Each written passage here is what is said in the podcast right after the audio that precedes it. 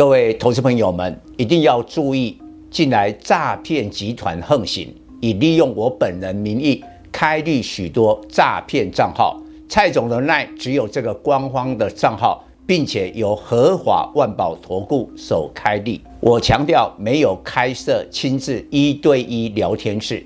没有技术班教学，没有互委托下单，没有港股、美股及任何衍生性金融商品交易。近年来也没有出书准备。只要看到任何利用蔡总肖像开立的粉丝团，要求做出上述的行为，就是诈骗集团。粉丝们看到一定要帮我们检举，共同抵制。感谢大家。各位粉丝朋友，大家好，我是陈章，现在是礼拜五盘后的分析。盘前我们就规划今天会回撤一二九零零，这是这个礼拜短线第二度，但是我们说应该可以守住。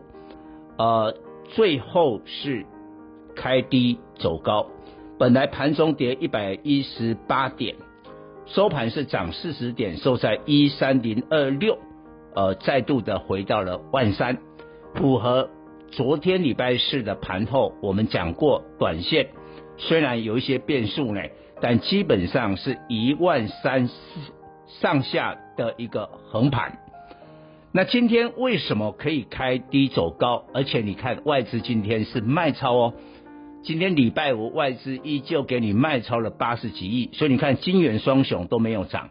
好，收盘的时候呢，台积电还跌两块，收在三八二，相对的弱势，就是外资卖超的杰作。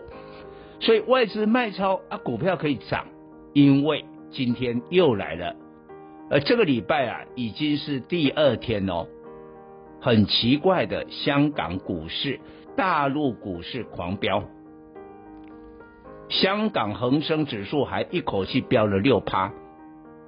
这个礼拜的它的这个周线呐、啊，已经飙涨了啊，差不多有八九趴了。那其实礼拜四的时候，中国的卫健委有出来否认要放松清零的政策，卫健委就相当于我们台湾的这个卫福部啦，等于主管这个新冠疫情的，而他都否认。今天还在涨，所以呢，空穴不来风，所以有可能中国真的在检讨它清零的政策。这个随便呢、啊，就就因为有疫情就封城，让中国经济、中国的股市、香港也被联动，都很糟糕。但是反过来讲，他讲明年清零的政策一改变，我这个影响大。光是中国是全球最大的原物料需求，石油啦，啊，铁矿砂啦，啊，然后再到甚至这个航运呐，立刻受到很大的影响。我觉得哈，空穴不来风，所以有关这个部分，我找机会会再分析。但我今天贴着盘面，我们知道哦，下个礼拜当然还有一些变数啦，比如说我讲过十一月八号。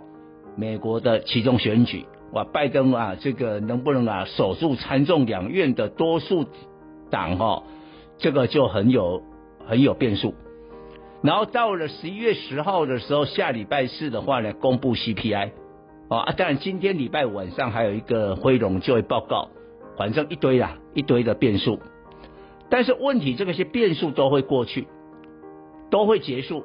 最后股价反映的是企业财报，你不要忘了十一月十四号截止公告第三季财报。